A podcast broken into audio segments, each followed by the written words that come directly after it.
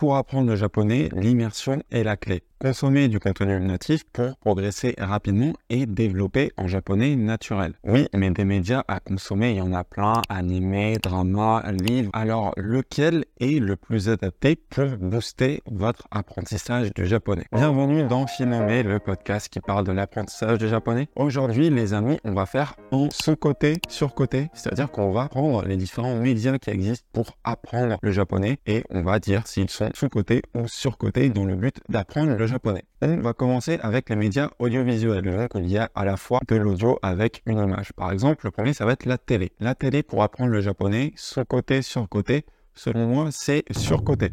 C'est-à-dire qu'on entend très souvent que la télé est un média formidable pour apprendre le japonais, ou du moins les langues. Mais je pense que les gens qui disent ça n'ont jamais regardé la télévision japonaise.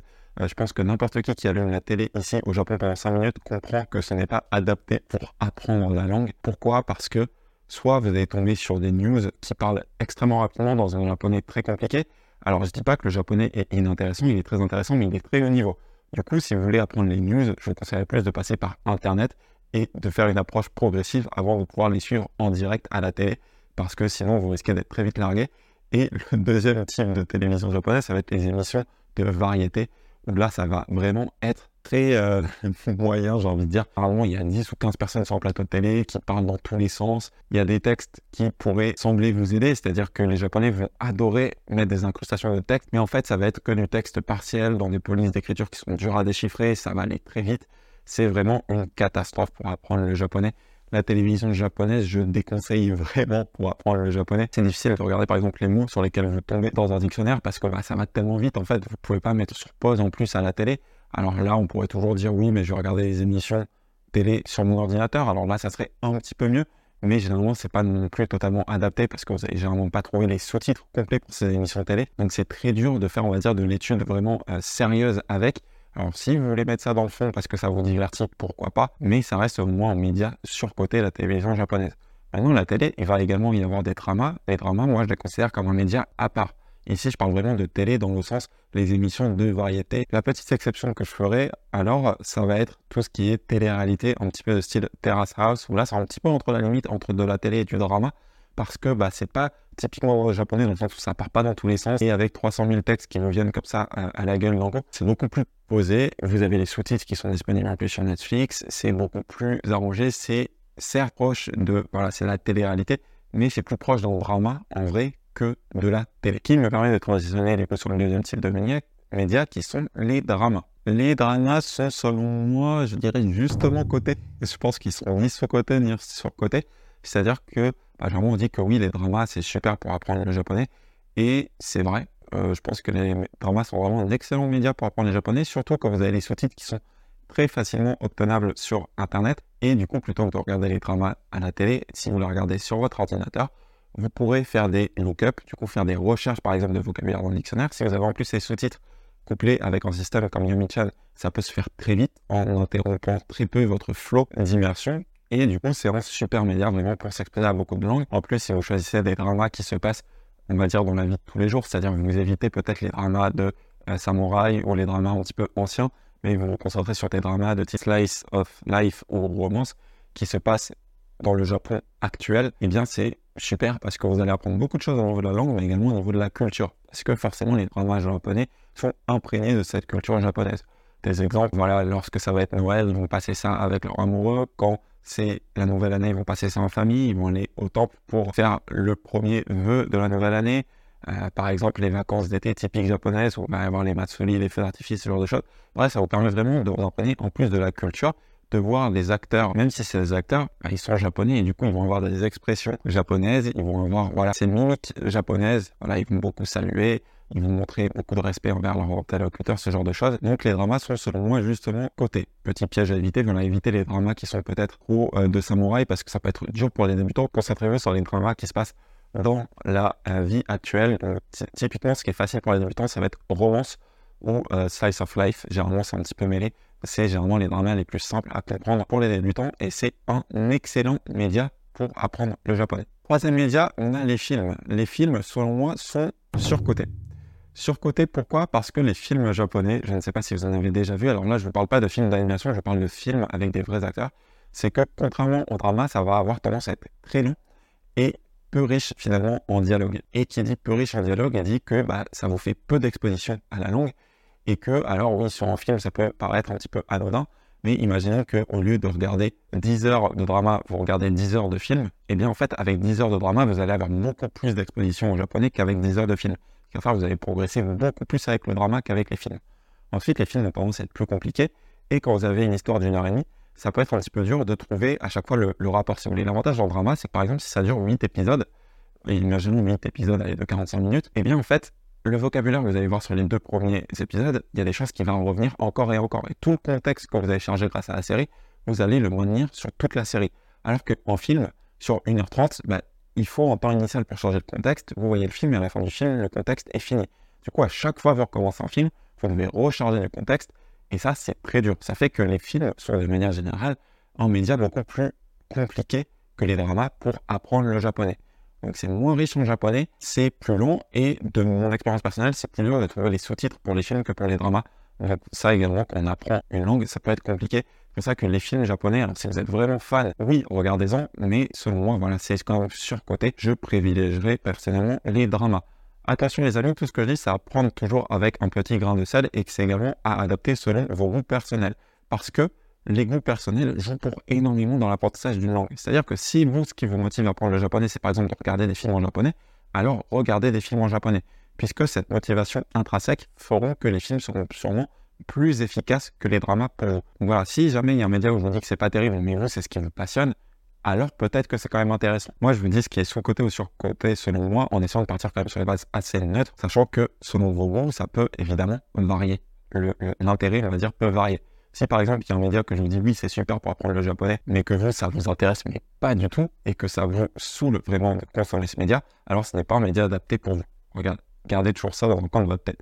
C'est ce qu'on appelle l'hypothèse de filtre active. C'est une hypothèse qui est assez connue dans le monde de l'immersion, et c'est un petit peu, voulez, bah, comme quand on était euh, étudiant, par exemple au collège ou au lycée, bah, vous avez sûrement remarqué que les matières qui vous plaisaient, bah, vous avez l'impression de les retenir un petit peu sans effort, alors que les matières qui ne vous intéressaient pas, bah, c'était très compliqué de les retenir. Alors il y a toujours un petit peu le doute est-ce que comme c'est difficile, ça ne plaît pas, ou est-ce que parce que ça ne plaît pas, c'est difficile, mais il y a sûrement un rapport qui est lié. C'est-à-dire que c'est vrai que le japonais, plus vous allez vous améliorer, plus ça va vous plaire, et que du coup les métiers difficiles, ça risque de pas trop vous plaire au début, et peut-être qu'avec le temps, ça va finir par vous plaire. Mais toujours est-il que, bah, d'expérience, je sais qu'on a une appétence pour certains types de médias, et que c'est plus facile de consommer certains médias que d'autres.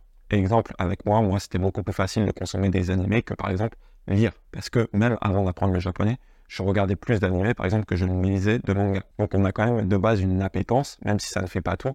Je vous conseille de l'écouter, puisque vous allez voir que là, on a vu pendant trois médias, on en a encore plein, plein, plein, plein d'autres. Je donne mon avis sur ces différents médias, sur ce qui est sur-côté, sous-côté, pourquoi. Maintenant, c'est à vous de prendre la décision et de tester je vous invite toujours à tester les différents médias pour voir ce que vous, vous en pensez. C'était le petit aparté là-dessus. Alors, un autre média audiovisuel qu'on a, ça va être les animés, mais les animés, comme c'est un sujet un petit peu chaud et qu'il y a pas mal de choses à dire dessus, je vais le garder pour le tout dernier point de ce podcast. Maintenant, on va passer aux médias oraux. Alors, médias oraux, c'est-à-dire médias où il n'y a pas de visuel pour vous aider. Alors là, il y en a assez peu au final. Il va y avoir podcast et on va dire audiobook. Alors, audiobook, c'est assez dur à juger. Ce côté, sur. Pour être honnête, j'entends pas beaucoup de gens en parler. Donc, j'ai pas envie de dire que c'est surcoté, mais peut-être que ce n'est pas non plus surcoté parce que les audiobooks, bah, ça demande quand même pas mal de niveaux avant de pouvoir les consommer. Donc, audiobook, c'est un média qui, de toute manière, selon moi, n'est pas adapté aux débutants parce que c'est un média qui est assez avancé et très très riche en japonais, très très riche en langage qui est assez dur finalement d'avoir du contexte. Contrairement à des médias audiovisuels, vous avez le visuel qui vous aide à charger des contextes. Audiobook, vous avez que les comptes du japonais, ce qui peut être très compliqué. Du coup, audiobook, ce côté, sur côté, je ne sais pas trop, mais dans tous les cas, c'est un média qui est destiné plus à un public avancé. Là où, selon moi, c'est ce côté, ça va être, par exemple, si vous apprenez à travers des histoires. Moi, il y a un site que je vous recommande où il y a des petits contes. C'est vrai que ces contes, il y a également la version audio, c'est-à-dire qu'ils sont à la fois à l'écrit et à la fois en audio. Et là, en fait, le fait de coupler les deux, c'est super intéressant parce que vous pouvez faire, par exemple, une première passe de lecture, faire toutes les recherches de vocabulaire que vous ne connaissez pas, et ensuite, une fois que vous l'avez lu, jouer la version audio pour là développer votre oreille et essayer de choper tout le japonais, on va dire, à l'oreille. Donc voilà, audiobook seul, c'est un média très avancé. Par contre, audiobook en complément d'un texte écrit, ça peut être un bon média qui est peut-être ce côté. On va dire que c'est une technique qui est ce côté. Maintenant, pour les podcasts, ce côté sur côté, bah, De manière générale, je pense que les podcasts sont vraiment surcotés. Alors ça peut être étonnant parce que euh, moi je recommande tout le temps des podcasts, notamment ce Bite Size Japanese Podcast, donc je vais nuancer mon propos. Ce qui est surcoté selon moi, ce sont les podcasts pour natifs. Alors ça peut paraître un petit peu contre-intuitif parce que souvent je dis que l'immersion, ce qu'on veut faire, c'est écouter des médias qui sont développés par les natifs pour les natifs. Les podcasts sont selon moi l'exception parce que ça va être très compliqué si vous essayez d'écouter des podcasts natifs. D'autant plus s'il y a plusieurs. S'il y a un seul hôte, donc une seule personne qui anime le podcast, comme par exemple moi je le fais en français, ça peut encore passer. Mais dès qu'il y a plusieurs personnes qui parlent entre elles en japonais, ça va être très très très compliqué. Donc ça, c'est un média que je déconseille avant d'avoir un très bon niveau en japonais. Maintenant, les médias où il y a une seule personne, ça va vraiment dépendre du niveau. Parce que si vous écoutez un podcast, on va dire, par un natif pour un natif, par exemple, on peut imaginer quelqu'un qui apprend le français, qui regarde là cette vidéo, ça peut être assez compliqué parce que vous voyez que je parle assez vite, c'est quand même assez improvisé, donc toutes mes phrases ne sont pas créées à l'avance. Si vous voulez, j'ai juste des points que je suis, mais j'improvise mon texte, ce qui peut rendre très difficile à suivre. Si vous avez les sous-titres un petit peu pour lire, ça peut être pas mal, mais ça reste voilà, un média très compliqué que finalement je déconseille. C'est pour ça que je trouve que c'est surcoté, parce qu'on me dit oui, écoutez des podcasts, ça va vous faire l'oreille, c'est super et tout. Attention, les podcasts qui sont destinés à des japonais, selon moi, sont trop difficiles pour un début d'immersion. Ça va plus être destiné à des gens qui sont déjà forts en japonais et qui veulent aller au-delà. Maintenant, les podcasts de type The Biter Japanese Podcast, donc les podcasts qui sont destinés à des étrangers qui apprennent le japonais, selon moi, ce sont des bonnes ressources. Parce que, par exemple, Leila va parler plus doucement et elle va éviter d'utiliser des mots trop compliqués. Mais elle ne le, le fait pas non plus d'une manière absurde, qui est fait, par exemple, dans les manuels, ou quand vous avez un dialogue dans un manuel, généralement, c'est un dialogue qui n'a aucun sens parce que bah, dans la vraie vie, vous n'aurez jamais cette situation. Ça reste des podcasts qui sont improvisés, mais qui sont quand même plutôt bien ficelés. Alors, je sais que ça peut être facile de se perdre. On voit souvent des messages, oui, je comprends pas pourquoi là, il a dit ça. Bah, c'est comme quand là, je vous parle, en fait vous faites des déviations, c'est normal quand on parle en improvisant. Mais ça reste, on va dire, abordable pour les débutants et une bonne ressource. Donc voilà, on va dire que podcast pour les natifs, pour moi, c'est surcoté. Podcast pour les apprenants, pour moi, c'est sous-côté. Attention, les podcasts pour les débutants, il faut qu'il y ait le script. S'il n'y a pas le script, pour moi, ça ne sert pas à grand-chose parce que vous pouvez faire très peu de look-up, très peu de vérification. Et du coup, même si ça pourrait sembler bien pour développer votre oreille, vous avez trop de fonds, donc je vous déconseille de le faire. Donc ce sont les podcasts japonais avec les sous-titres fournis. Avec les sous-titres fournis, ok? Vous n'êtes pas obligé de regarder les sous-titres en direct, mais au moins vous les avez pour faire des vérifications dès que vous en avez besoin. Maintenant, on va passer aux médias écrits, à commencer par les romans. Romans sur côté sur côté, j'aurais tendance à dire, ah, j'hésite vraiment peut-être légèrement sous-côté, peut-être légèrement sur-côté, je ne sais pas. C'est un petit peu dur en fait les romans, moi je suis attiré parce que les romans, bah, c'est un petit peu à l'image des podcasts, euh, c'est-à-dire que ça peut être très très dur en fait pour un débutant euh, d'attaquer directement des romans parce que ça a tendance à être long et les niveaux de difficulté en fait sont vraiment euh, très différents. Donc vous pouvez avoir des romans très compliqués, des romans très simples. Donc là, ça va surtout dépendre de votre appétence. Si vous aimez beaucoup la lecture, ça peut être un bon média. Si vous n'aimez pas trop, je vous conseillerais plutôt de commencer avec des médias écrits plus faciles, donc je vais vous présenter après. Vraiment, l'avantage, c'est que vous pouvez faire des vérifications si vous l'avez au format électronique. Alors par contre, au moment au format papier, je vais déconseiller parce que c'est très dur en fait de faire des recherches. Ça peut être pas mal si vous en avez un niveau avancé et que vous faites peu de recherches, voilà. Mais si vous avez besoin de faire beaucoup de recherches, en roman papier, ça peut être assez compliqué. Si vous l'avez en format électronique, avec un logiciel qui vous permet notamment de faire des recherches à la volée, on va dire que ça peut être pas mal maintenant à voir selon le niveau de difficulté. Les médias, moi, que je vais plutôt recommander, c'est ceux dont on va parler maintenant. Donc, plutôt que les romans, ça serait les light novels. Donc, light novels, c'est quoi? C'est à la base des pseudo-romans, c'est des nouvelles, en fait, donc des histoires beaucoup plus courtes qui sont destinées à un public adolescent. Ce qui fait que généralement, c'est un petit peu plus simple et surtout que c'est plus court. Donc, c'est, on va dire, moins intense et c'est peut-être plus facile de se lancer dedans. Donc les light novels sont selon moi justement cotés parce que c'est quand même un truc que l'on recommande souvent. Mais en fait, ce qui est un petit peu dur avec les light novels, c'est que euh, bah, il faut pouvoir les trouver, ce qui peut être difficile en fait depuis la France. Donc si vous arrivez à les trouver en format électronique, ça peut être pas mal. À faire de recherche dedans, euh, de vocabulaire, ça peut être pas mal. On va dire que le média en soi est bien, c'est juste qu'il est peut-être assez difficile d'accès en France, notamment si est placé par des plateformes légales. C'est assez compliqué de se les procurer dans un format qui est compatible avec l'apprentissage japonais. Maintenant, si vous passez par des moyens détournés, vous pouvez les trouver, les importer dans des logiciels qui vous permettent de lire. Et ça peut être pas mal voilà, pour avoir quand même un texte de qualité professionnelle. Si vous choisissez un light novel qui est adapté à votre niveau, c'est un média qui peut être intéressant pour faire beaucoup de lecture. Maintenant, moi, mon média préféré que je trouve totalement sous-côté en ce qui concerne la lecture, ça va être les web novels. C'est quoi en web nouvelles Ce sont des nouvelles qui sont publiées sur Internet. Donc ce sont des nouvelles à la base amateurs et sont un petit peu dans le style des light novels, c'est-à-dire que c'est généralement pour un public adolescent qui sont assez légères. C'est généralement du coup plus court que des light novels parce qu'en light novel, on va dire ça va être quelques chapitres.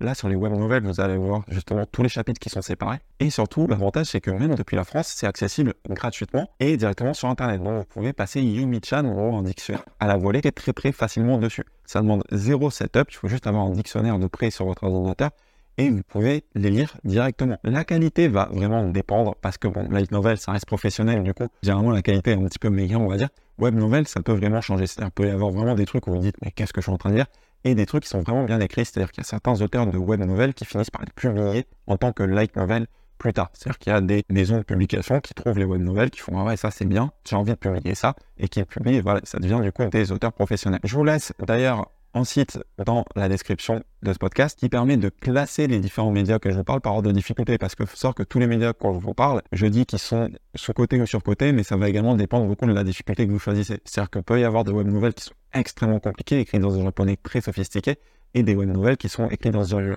dans un japonais simple. Si vous êtes débutant, évidemment, il faut choisir des web nouvelles adaptées à votre niveau. Donc, je vous laisse un site qui les recense directement dans la description. Et si vous allez sur ce site, vous pourrez classer les web novels par difficulté et ensuite en un clic, ça vous envoie sur la page de la web novel et vous pouvez commencer à lire directement comme ceci. Donc web novel, selon moi, c'est vraiment un média sous-côté. C'est vraiment par là que je vous recommande de commencer la lecture de fiction de manière, on va dire, sérieuse. C'est par là que je conseille de commencer avant de voir si vous voulez vous plonger dans des light novels ou des romans qui sont peut-être un petit peu plus durs à mettre la main dessus depuis la France. Autre média de lecture, ça va être les visual novels. Alors visual novels, pour ceux qui ne savent pas, ça va être des jeux vidéo, mais qui sont orientés énormément sur le texte. Alors parfois, vous allez avoir des passages qui sont doublés par des CU, par des acteurs de voix. Parfois, ça va être des light novels où c'est 100% écrit, mais vous avez en plus de l'image et de la musique, si vous voulez. Et ça, selon moi, c'est en média... Alors ça dépend. Je pense que de manière générale, c'est sous-côté. Maintenant, dans la communauté de l'immersion, notamment sur la communauté anglophone, je pense que c'est justement côté. C'est-à-dire que c'est souvent considéré comme un média très puissant et je trouve que c'est également très puissant. C'est juste qu'en France, j'entends quasiment personne en parler, ce qui est un petit peu dommage. Sauf vous en avez pas mal qui sont accessibles gratuitement. D'ailleurs, euh, pareil, sur le site qu'il y a dans la description, vous pouvez également classer les différents visual novels par difficulté et certains sont disponibles gratuitement. Donc, vous pouvez les télécharger et les installer. Le seul truc un petit peu galère, c'est qu'il faut faire un setup un petit peu particulier pour pouvoir en fait afficher les textes correctement et les extraire. Donc, on va dire c'est un petit peu compliqué à faire le setup de base, mais une fois que vous avez le setup qui est fait, je vous laisse un tuto en anglais pareil dans la description du podcast, c'est vraiment un média qui peut être très puissant parce que je trouve ça plus facile à enchaîner que la lecture par exemple de web nouvelles et ça reste un média qui est beaucoup plus orienté sur la lecture. Donc si vous voulez booster votre lecture mais que vous avez une nature où vous avez un petit peu du mal à enchaîner des pages et des pages par exemple de romans, ça peut être une très bonne alternative. C'est généralement plus engageant, vous avez la musique, c'est généralement écrit dans un style plus conversationnel. C'est vraiment un média que je trouve super pour bah voilà, faire de la lecture de manière assez extensive, c'est-à-dire faire beaucoup, beaucoup de lecture. Ça demande un petit setup initial, mais une fois que vous l'avez, ça peut vraiment vous aider. C'est un média que je vous invite vraiment à tester. Je vous laisserai également dans la description le nom du visual novel que je fais actuellement, puisque c'est un light novel gratuit qui est 100% textuel, donc il y a des images et de la musique, mais il n'y a pas d'acteur de, voix, et qui est assez accessible même pour les débutants. Donc si ça vous dit de jeter un coup d'œil pour voir à quoi ça ressemble en visual novel, voilà, je vous mets la recommandation dans la description. Enfin, en dernier média écrit, on a les mangas. Alors, les mangas, pour moi, c'est clairement surcoté. Voilà, j'en avais d'ailleurs parlé dans l'épisode précédent où je disais que j'avais lu tout One Piece pour apprendre le japonais.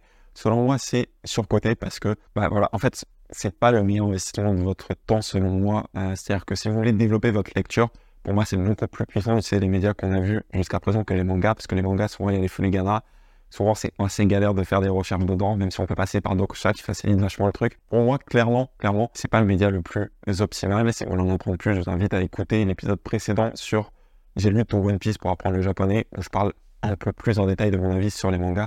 Selon moi, c'est surcoté pour apprendre le japonais. Il nous reste deux médias. Alors, le premier, c'est pas vraiment un média, ça va être les échanges avec les natifs. C'est un petit peu bizarre, mais il y en a beaucoup qui disent oui, l'immersion, il faut faire des échanges, parler, parler, parler. Selon moi, les échanges avec les natifs, c'est très clairement surcoté. Euh, C'est-à-dire que souvent, les gens, ils vous présentent ça comme la solution, alors que c'est très loin d'être la solution. Surtout si vous êtes introverti. Si vous êtes introverti, rassurez-vous, vous n'avez pas besoin de ça pour développer votre base de japonais. Je parle surtout de la compréhension. Pour l'expression, évidemment, il va falloir un moment pratiquer l'expression, mais pour la compréhension, faire des dialogues avec des natifs, c'est pas ce qui va révolutionner la chose, parce que en fait, les dialogues avec les natifs, pourquoi est-ce que c'est bon pour développer votre compréhension? C'est parce que ça vous expose à de la langue.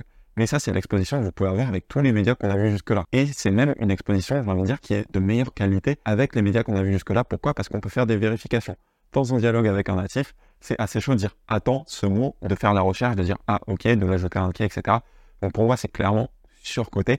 Maintenant, si vous êtes extraverti et que ça vous motive voilà, d'avoir des vraies personnes plutôt que des médias et que voilà, vous ne pouvez pas supporter d'être plusieurs heures sur un bureau dans votre chambre, oui, ça reste une bonne solution, mais de manière générale, c'est surcoté. Voilà, parce que finalement, c'est assez peu qualitatif. C'est-à-dire que oui, vous pouvez avoir beaucoup d'expositions, mais c'est l'exposition qui est un peu assez peu qualitatif, qui renvoie un petit peu à ce que je vous disais sur la télévision japonaise. C'est-à-dire que ça va aller souvent très vite, vous allez pouvoir pas faire beaucoup de recherches. Euh, bref, pour moi, c'est une exposition qui est globalement de mauvaise qualité, surtout pour les débutants. Les dialogues avec des natifs, plus vous allez prendre un niveau et plus ça va devenir intéressant. Mais voilà, ça demande quand même pas mal de bases avant que ce soit vraiment intéressant, surtout si vous êtes introverti. Oubliez ça au début de votre apprentissage, vous pourrez le faire plus tard quand vous voudrez pratiquer votre production. Et le dernier média dont on va parler, ce sont les animés. Pour moi, les animés sont très largement sous-cotés parce que la majorité des gens vont dire que il ne faut pas apprendre le japonais avec les animés, que les animés, ce n'est pas en vrai japonais, que vous ne pouvez pas apprendre le japonais avec les animés. Bref, ça, vous l'avez déjà très certainement entendu.